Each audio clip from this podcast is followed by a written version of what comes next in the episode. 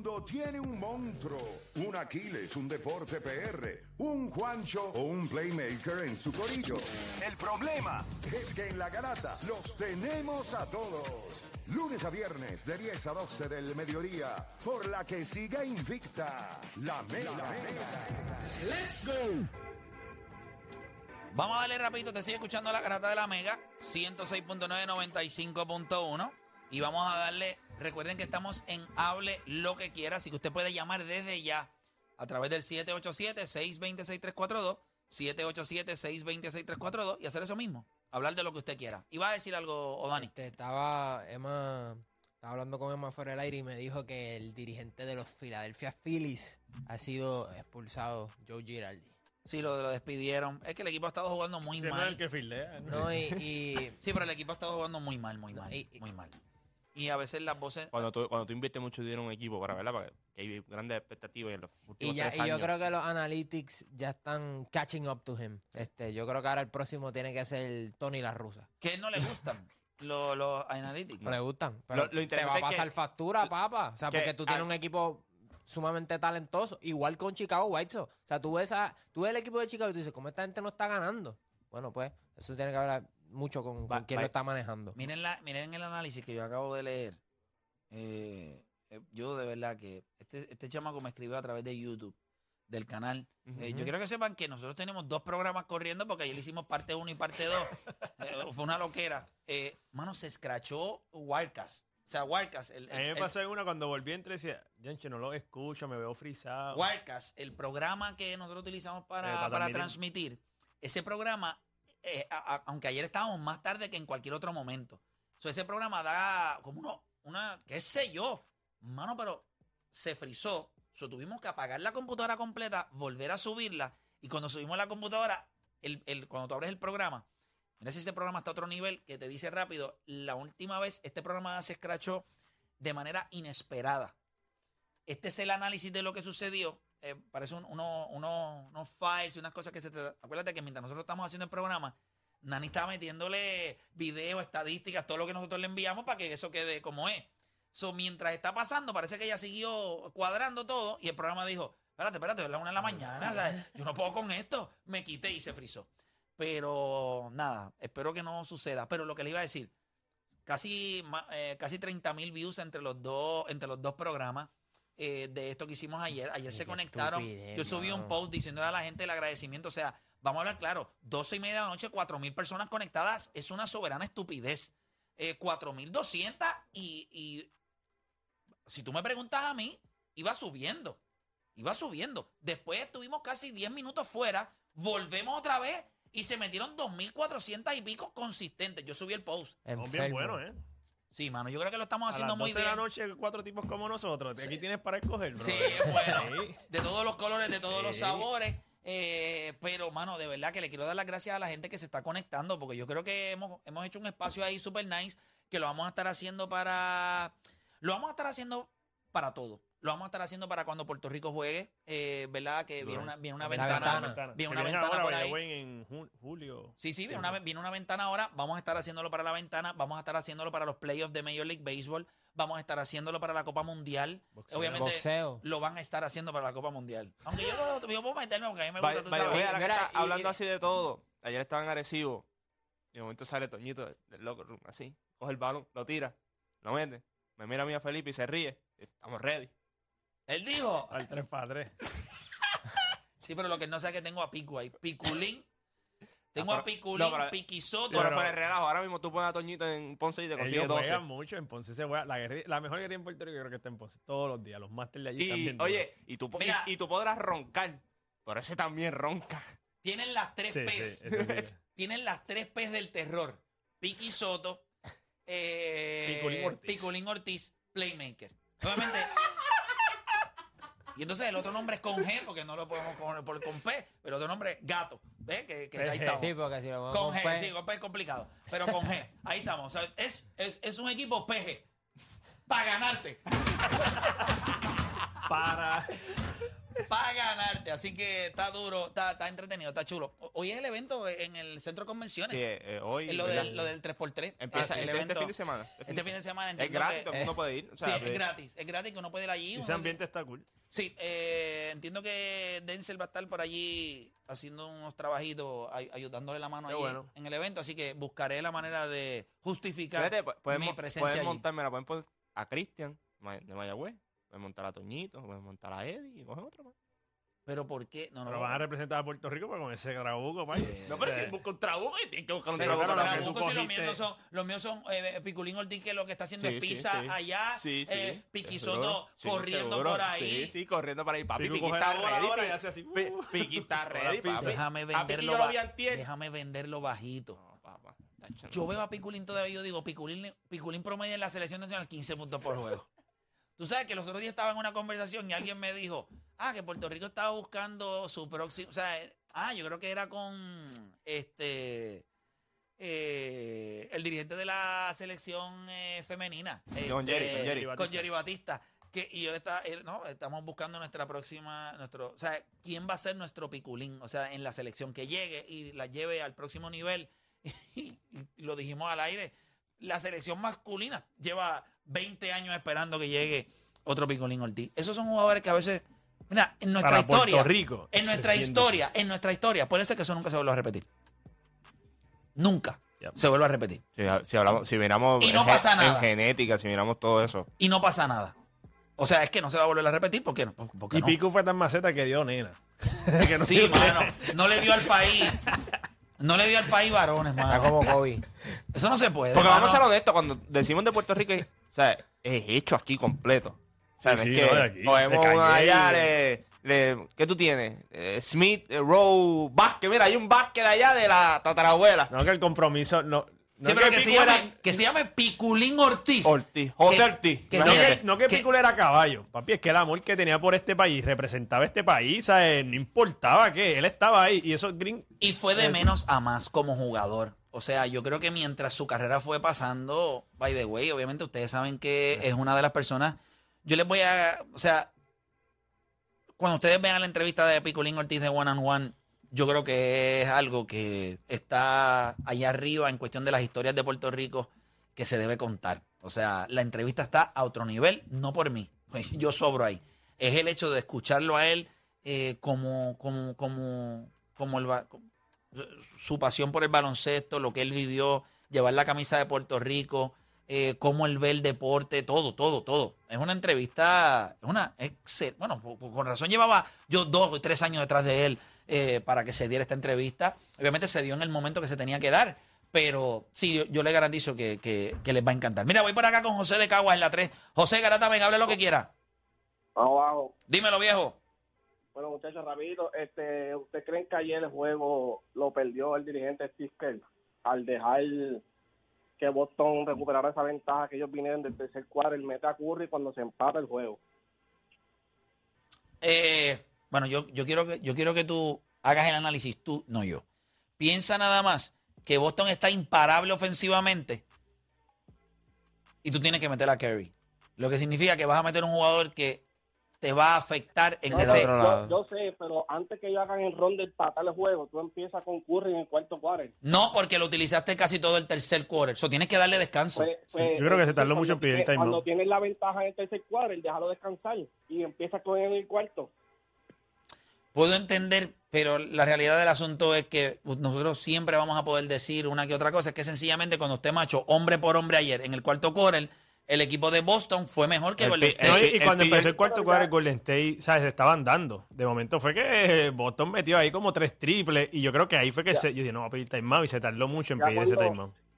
Ya cuando entra Curry, ya ellos vienen con el viaje del ron. O sea, ya es difícil parar eso. Sí, ya están churri. Y otra cosa que pasó, que ahí me estuvo súper raro, Udoka pidió unos timeouts, él anotando, él haciendo un rol y decía, Es, eso a mí me Usualmente los gringos, ¿Qué- o sea, los americanos, los americanos hacen eso y por eso es que muchas veces nosotros Eso puertorriqueños cuando vemos a los americanos dirigir, dicen, oye, qué raro que, que este tipo pidan timeout cuando anotan y eso. Y, pero mano, Eso le es mucho de O sea, pero yo, raro. yo ¿sabes creo por qué él- hizo eso? Porque al, cuando ellos cogen, porque acuérdate, cuando empatan el juego fueron canastos, o sea, fueron chuletas, vamos a hablar claro. Y después cuando están arriba por cuatro, él quiere, él pide timeout porque él quiere conseguir un- una buena selección de tiros y lo hizo dos Y veces. no eso, el equipo también viene de un ron de bajar, descontar 12 puntos. So, el ron es de casi 17 a 0.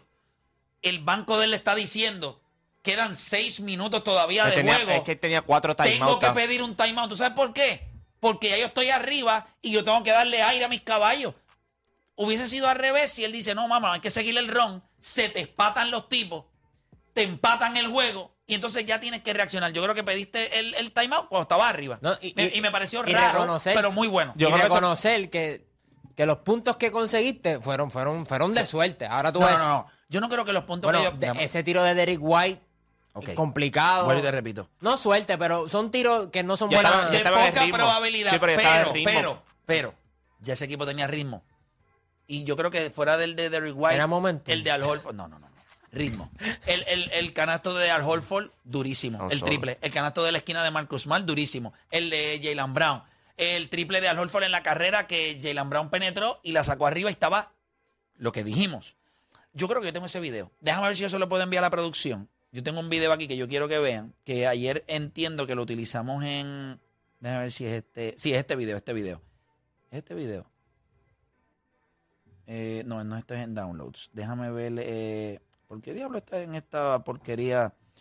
Ok, déjame ver si yo consigo ese video para entonces pasárselo... Ah, este es el video, este es el video. Este es el video. Déjame enviárselo a Raúl allá de producción. Pues yo eh, voy a coger más llamadas.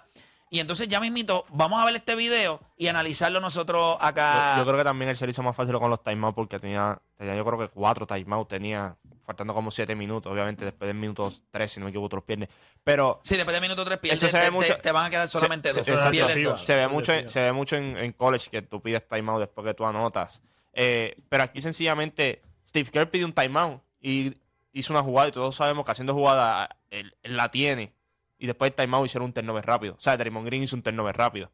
¿Sabes? Este equipo, cuando entró el cuarto quarter, le montaron una defensa que sencillamente le jugaron más físico Porque- y le jugaron, ¿sabes? Le jugaron rápido también. Y ahí es como te digo, cuando tú empiezas a mirar el, el scoreboard y tú ves que estás abajo, empiezas a hacer tiros que no debes estar haciendo y ahí es que vienen los puntos en fast break donde te va a clavar Boston porque Boston te va a clavar en el fast break y lo vimos ayer, 21 a 10 te dieron el fast break point.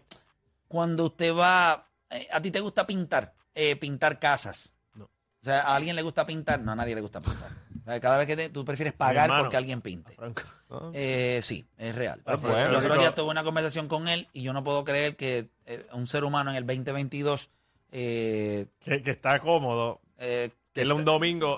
que quiere pintar, quiere cortar el patio, quiere hacer Sí. cerquillo. Bueno, Está bien, está chévere. Yo, yo, lo, yo, lo, yo lo espero en la playa a las 3 de la tarde. Y ya yo, yo tengo como cuatro palos arriba. Pero cuando hablamos de pintar, le digo, ¿qué es Miami? ¿Qué fue Miami para Boston? Pintar rejas. Ah, Eso es lo peor. Eso sí, yo prefiero, yo puedo pintarte una casa todos ¿Qué es. Golden Pintar State? rejas. Papi. ¿Qué es Golden Blanca State? después.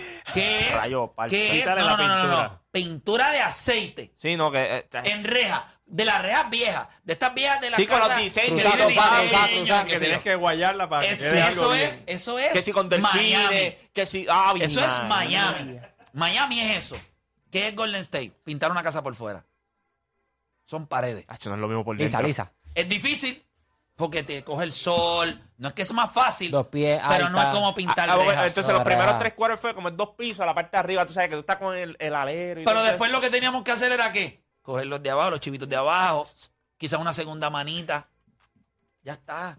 Yo no veo El que rolo yo grande. no veo que Golden State, yo no veo que Golden State presenta este reto sofocante de que wow, voy a jugar con esta gente. Sí, tienes que perseguirlos en defensa, pero como tu rotación va a ser larga, vas a rotar los jugadores, tus jugadores son accountable, o sea, tú puedes contar con ellos. So, yo no veo que ellos están Milwaukee era como desesperados. pintar la casa por dentro, tú sabes. Sí. Tú, tú ves todo ese reguero y tú dices, diablo, man, Tengo que reguero". mover cosas. Y de momento cuando viene dice, eso no lo voy a poder mover. Y de momento, se como Middleton selecciona y tú dices, ah, mira, lo puedo Mira qué mover. fácil se vio. Así mismo está. Pero Miami es pintar rejas, Golden State es pintar una casa por fuera. De verdad. Y cuando y entonces empezaste a pintar a las 3 de la tarde, que hacía algo de sol, y cuando llegó el cuarto quarter, eran las seis y media, siete, que todavía hay un poquito de sol, y tú dices, déjame meterle un poquito más rápido ahora, porque no hay sol. Yo no veo que Golden State sea este equipo que tú dices, Dios mío, señor, me tengo que fastidiar con estos tipos. Yo creo que no. De- honestamente no. El mejor ron que usted va a ver en estas finales lo tuvo Stephen Curry en el primer quarter. y se acababa por dos chavos. 26 a 24 estuvo en un momento dado ese quarter. Que yo decía, o sea, Stephen Curry está tirando. Lo que hizo Stephen Curry en el primer quarter para era para que ellos sacaran ventaja de 15 puntos. Vamos con Rivera de Bayamón. Rivera, garátame que habla lo que quiera. Vamos abajo. Vamos Ah. abajo, dímelo. Eh, sí, mira, yo lo que quería era eh, para ver si entienden, ¿verdad? Lo que la diferencia entre la jugada correcta y la jugada adecuada. Porque yo sé que son, y yo hasta yo, somos defensores de que LeBron hace la jugada correcta, pero no necesariamente la jugada adecuada. Eh, según qué. Dame un ejemplo para ver si te entiendo. Eh, o Dani lo mencionó los otros días, el pase que él le hace, ¿verdad? En diferentes momentos, pero el de Danny Green específicamente. Que Danny Green, si no me equivoco, estaba teniendo un porcentaje malo en esas finales. Y aún así, pues él le pasa la bola a Danny Green. En ocasiones, sí yo entiendo que la jugada correcta es la adecuada, pero en ocasiones no necesariamente.